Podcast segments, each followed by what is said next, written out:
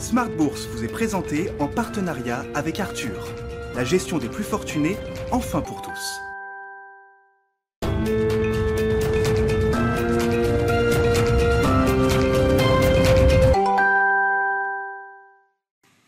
Bonjour à tous et bienvenue dans Smart Bourse. Smart Bourse, votre rendez-vous bourse deux fois par jour en direct sur Bismart à midi et demi. Tout d'abord, une demi-heure pour euh, décrypter les enjeux de marché et faire le point à la mi-journée euh, donc sur les différents indices euh, du marché, des marchés financiers. Et à 18h30 le soir, la grande édition, une heure, une heure pour décrypter donc les enjeux de marché, mais aussi pour revenir sur les grands sujets financiers du moment. Au sommaire de cette édition, les indices asiatiques reculaient fortement à la clôture ce matin en lien avec les des investisseurs concernant le variant Delta qui pousse plusieurs pays à prendre des nouvelles mesures de restriction. On note que l'Australie a confiné euh, sa population pour deux semaines, tandis que euh, le variant apparaît en Indonésie, au Vietnam, en Thaïlande ou même à Singapour. Une euh, situation qui fait perdre au Nikkei, au Hang Seng ou au SSE de Shanghai environ 1% à la clôture. Le CSI 300 en Chine perdait lui un peu plus même de 1%. En Europe, la situation est plus optimiste pour le moment. La confiance des ménages français euh, dans l'économie dépasse sa moyenne de longue période pour la première fois depuis le début de la crise de coronavirus. Elle passe à 102 points, donc au-dessus euh, des 100 points de la moyenne en question. Signe que la part des ménages français qui estiment que le niveau de vie va s'améliorer dans les 12 prochains mois augmente à mesure que l'économie réouvre. En zone euro, le moral des euh, consommateurs progresse également et dépasse son niveau d'avant la pandémie. Nous aurons le résumé complet de l'actualité boursière du jour dans un instant. Et enfin, nous reviendrons en plateau sur le plan de relance et d'investissement dans les infrastructures sur lequel planche actuellement l'administration Biden, donc pour les États-Unis. Rien n'est encore signé, mais les négociations avancent bien avec notamment un accord trouvé par un groupe de sénateurs bipartisans en fin de semaine dernière. Nous verrons avec notre invité dans quelques instants comment ce plan d'infrastructure peut avoir une influence sur la politique monétaire de la Fed. Et on regarde rapidement le niveau du CAC 40, le CAC 40 qui est euh, légèrement au-dessus des 6580 points, 6585 points en hausse de 0,41%. Smart Bourse, c'est parti.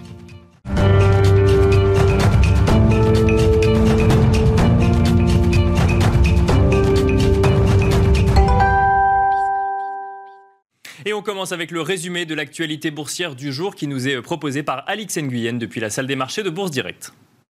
La bourse de Paris reprend des couleurs à la mi-journée après un recul de près d'un pour cent hier. L'indice parisien est soutenu par l'amélioration de la confiance du consommateur français en juin. Il s'établit à 102 points au-dessus de sa moyenne de longue durée de 100. C'est la première fois depuis le début de la crise sanitaire. Plus globalement, le marché est toujours attentif quant à l'évolution du variant Delta euh, du coronavirus. La propagation rapide de ce dernier rappelle combien la reprise économique mondiale peut être compromise par de nouvelles secousses. L'amélioration de la conjoncture est telle aux États-Unis que la Fed a d'ailleurs déjà enclenché le virage d'une politique monétaire plus restrictive. À noter que la tendance sur les marchés est aussi freinée par l'attente d'indicateurs majeurs aux États-Unis, dont le rapport sur l'emploi de juin. S'agissant des statistiques attendues aujourd'hui, les investisseurs découvriront cet après-midi la première estimation de l'inflation de juin en Allemagne. Elle devrait avoir ralenti à 2,1% sur un an, après 2,4% en mai. Elle sera suivie par la publication de l'indice de confiance du consommateur américain, publié par le Conference Board pour le mois de juin. Du côté des valeurs à suivre, Rexel relève ses objectifs financiers annuels. Le groupe a connu une activité commerciale supérieure aux attentes au cours du premier semestre 2021. Il vise pour 2021 une croissance des ventes à jour constant, comprise entre 12 et 15% contre une précédente fourchette euh, de 5 à 7% La marge d'EBITDA est attendue autour de 5,7% contre environ 5% précédemment. TF1 et M6 devraient perdre des recettes publicitaires après l'élimination hier dès les huitièmes de finale de la France de l'Euro 2021 de football dont elles sont diffuseurs. Et puis le groupe britannique UDG Healthcare a annoncé que Clayton Dubilier Rice a relevé son offre d'achat à 2,76 milliards de livres. AB Science a signé un accord avec des actionnaires historiques. Il vise à mettre en œuvre une stratégie commune de valorisation du massitinib. Cet accord pourrait impliquer une alliance avec une ou plusieurs entreprises pharmaceutiques. Le leader de la distribution numérique en ligne pour les artistes DIY, aussi filiale de Believe, TuneCore a été choisi comme partenaire de distribution privilégié pour le programme Independent Artist de Facebook. Le spécialiste du contrôle d'accès de l'habitat collectif Cogelec a conclu un protocole d'acquisition et d'investissement entre les associés de SRC, l'actionnaire majoritaire du groupe, et Raise Investissement. Les signataires se sont engagés à constituer ensemble une société holding Cogelec Développement afin d'acquérir l'intégralité du capital de SRC sous réserve de la satisfaction de certaines conditions. Et puis la biotech Valbiotis a réalisé une étude clinique euh, de mode d'action sur Totem 63 euh, par l'Institut sur la nutrition et les aliments euh, fonctionnels de l'Université Laval à Québec en partenariat avec Nestlé, Health Science. L'étude inclura 20 volontaires présentant un surpoids ou une obésité associée à des anomalies métaboliques et devra explorer le mécanisme d'action de Totem 63 chez l'homme. Voilà, c'était Alix Nguyen depuis la salle des marchés de Bourse Direct. Alix Nguyen que vous retrouverez cet après-midi à 14h55 et à 18h30.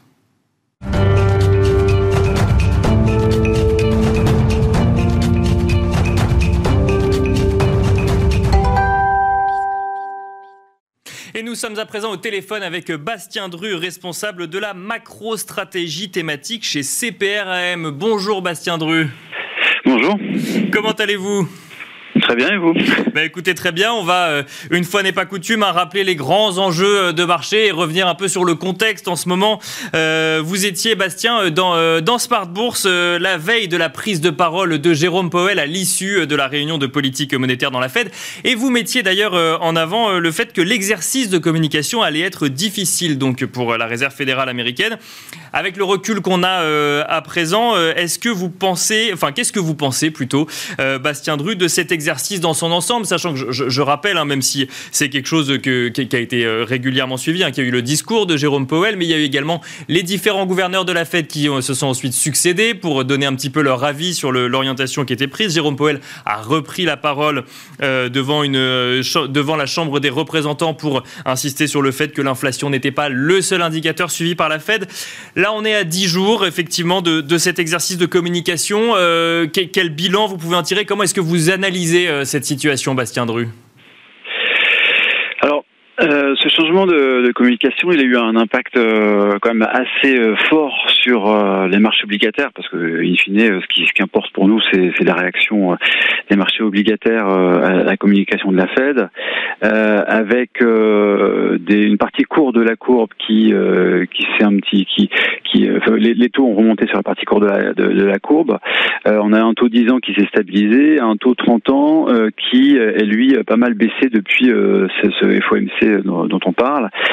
Et en fait, euh, ce qui a vraiment euh, eu un impact, c'est le fait que le FOMC indique qu'il puisse y avoir deux hausses de taux euh, pour 2023. Et finalement, avec le recul, ben, on s'aperçoit que l'impact sur la courbe des taux, il est très proche de l'impact qu'on observe généralement quand on a une hausse de taux directeur, c'est-à-dire qu'on a un aplatissement de la courbe.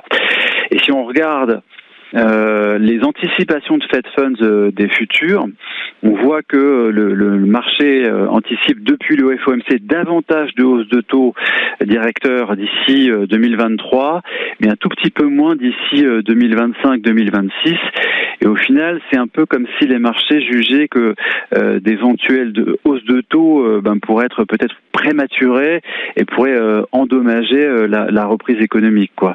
Alors je pense que maintenant, l'incertitude en ce qui concerne le, des points de vue fondamentaux, je pense que l'incertitude, elle porte euh, sur le taux terminal des, Fed Funds, c'est-à-dire à quel niveau se retrouveront les taux directeurs à la fin du cycle de resserrement monétaire. Euh, je pense qu'il y, a pas mal d'incertitudes euh, à ce sujet-là. Et pour le moment, ce qu'on peut constater, c'est que les marchés obligataires anticipent que, ça n'ira pas forcément, enfin que ça n'ira pas forcément très très loin, quoi. Pour le, pour finir sur le sujet, sur ce sujet de l'impact sur le, le, le, marché obligataire, ce qu'on peut noter, c'est que, bon voilà, les, comme je disais tout à l'heure, le, taux 10 ans euh, est resté quasiment stable depuis le depuis le FOMC, mais il y a vraisemblablement quand même pas mal de facteurs techniques hein, qui pèsent sur les taux longs américains, qui les empêchent de, remonter. On peut penser qu'il y a des réallocations de portefeuille, des, réallocations de, fin de trimestre. on peut aussi penser que les emprunteurs sur le, les marchés court terme, ce qu'on appelle le marché du repo, n'ont pas suffisamment de collatéral, n'ont pas suffisamment de titres du trésor pour emprunter et pour faire face à l'avalanche de prêteurs qu'on a sur de prêteurs de court terme à laquelle on, assiste. Et puis évidemment, bah, il y a encore le quantitative easing de, de, la Fed qui joue à plein. Hein. On rappelle, il y a quand même la Fed qui rachète 80 milliards de titres du trésor par mois et ça doit finalement quand même jouer sur sur les taux longs américains. Donc, ce que vous nous dites, Bastien Dru, c'est qu'il y, a effectivement des phénomènes techniques hein, qui jouent euh, sur les taux longs, mais il y a également, en fait, euh, une certaine sérénité qui, ressort de ces taux. Avec, euh, d'un côté, on a intégré potentiellement des, certaines hausses de taux, mais les investisseurs ne, s'attendent pas non plus à un grand changement ou à des hausses de taux plus conséquentes par la suite. Exactement. C'est qu'en fait, euh, ce que ce qu'intègrent ce qu'intègrent les marchés financiers, c'est euh, finalement un resserrement de politique monétaire de la Fed qui serait très graduel euh, dans le temps et qui n'irait dans qui n'irait pas forcément très loin en termes d'amplitude. Est-ce qu'on peut, euh, pour autant, alors c'est toujours un peu compliqué hein, de faire des projections, mais s'attendre quand même à des, euh, rendements obligataires si on prend euh, le 10 ans là, qui oscille aux alentours des 1,5% Est-ce qu'on peut s'attendre quand même à le revoir revenir aux alentours de 2% comme on peut le, lire et comme on pouvait en avoir des, craintes hein, il, y a quelques mois, Bastien Dru? C'est possible. Euh, ceci dit, euh, pour qu'on ait euh, une repentification de la courbe des taux, parce que là, donc le, mouvement qu'on a eu sur les dix derniers jours, je le rappelle, c'est un mouvement d'aplatissement de la courbe des taux. Pour qu'on ait de nouveau de la repentification de la courbe des taux, je pense qu'il faut, c'est possible, mais je pense qu'il faudrait avoir plus de certitude en ce qui concerne le soutien budgétaire. Et c'est là que le, plan d'infrastructure joue joue un rôle. Je pense que si il y avait euh, le vote et euh, la signature par Biden euh, d'un plan d'infrastructure ou deux plans au pluriel d'infrastructure, ça serait des éléments qui permettraient à la Fed eh ben de, de, normaliser la politique monétaire plus rapidement, de procéder à son tapering plus rapidement et peut-être de donner, d'envoyer le signal qu'il y aurait davantage de hausse de taux directeur dans le futur. Et pourquoi? Ben, C'est tout simplement parce que le, passage d'un plan d'infrastructure, eh bien, ça, ça permet de relever la, croissance euh, potentielle. Euh, là, actuellement, le plan dont on a parlé, euh, c'est sur les derniers jours. ça, ça, serait un plan bipartisan. Ça serait un plan qui a été négocié par la Maison Blanche avec un groupe de 10 sénateurs, donc 5 démocrates et 5 républicains, qui, qui, qui, finalement ne, ne correspondrait qu'à une, seulement une partie des deux gros plans qui avaient été annoncés par Biden en mars et en avril, donc l'American Jobs Plan et l'American Families Plan. Mais rien que si on retient ce, ce plan bipartisan, euh, il ajouterait en dépenses supplémentaires quand même 0,6 points de PIB par an. Euh, et, alors qu'on sait que la croissance sera déjà très largement au-dessus de son potentiel en 2022 aux, États-Unis, quoi. Donc euh, ça, ça permettrait à la Fed de pouvoir procéder beaucoup plus, avec beaucoup plus de sérénité à, à sa normalisation de, politique monétaire. Et donc ça, ça permettrait à la courbe de se repentifier.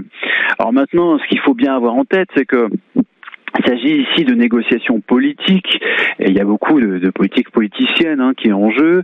Euh, on a l'impression que sur les derniers jours, on, euh, on, a un jour où on fait un pas en avant, le jour suivant on fait un pas en arrière, euh, parce que les différentes sensibilités des, deux parties veulent se faire entendre. Et je pense que si le, les, marchés financiers n'ont pas encore vraiment réagi finalement à l'annonce de, de, ce deal entre guillemets entre la Maison Blanche et les sénateurs bipartisans c'est euh, parce qu'en fait il y a encore un certain faux qui euh, qui existe euh, au, sujet, au sujet de ce plan et je pense que les marchés ne prendront vraiment en compte que quand ça sera vraiment voté par la par le Congrès et signé par par par Joe Biden et ça on, s'attendrait plutôt à ce que ça arrive sur la deuxième quinzaine du mois de juillet. Bastien Dru, ce qu'on a beaucoup pu entendre sur ce, sur ce fameux plan d'infrastructure et qui était regretté par Joe Biden lui-même, c'était sur le fait que ça restait un plan qui, qui s'intéressait à des sujets essentiels aux États-Unis comme l'électrique, le ferroviaire euh, ou le Internet au début, mais qui laissait de côté ce volet humain. Donc là, on parle de 1200 milliards de dollars sur 8 ans. On est loin des 2000 milliards de dollars annoncés par, euh, par Joe Biden. Est-ce que on, entend, hein, on peut lire certains, certains analystes ou certains experts dire qu'ils sont déçus finalement par, par, ce montant. Vous, ce que vous nous dites, c'est que ce plan de 1200 milliards de dollars, il est de, de toute manière suffisant pour relancer en fait, ou en tout cas prendre le relais budgétaire au soutien monétaire et du coup laisser le champ libre à la Fed pour envisager un tapering sereinement. J'utilise ce mot plusieurs fois, mais c'est un peu l'idée. Alors euh, suffisant, euh, je sais pas, parce qu'après il faut voir euh, aussi les besoins auxquels font face, auxquels fait face l'économie américaine sur sur le long terme, en ce qui concerne le changement climatique, etc.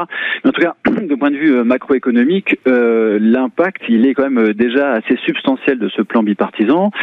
Mais après, ce qu'il faut bien voir euh, aussi, c'est que dans l'esprit euh, de Biden, ça n'est qu'une première étape, ce plan bipartisan.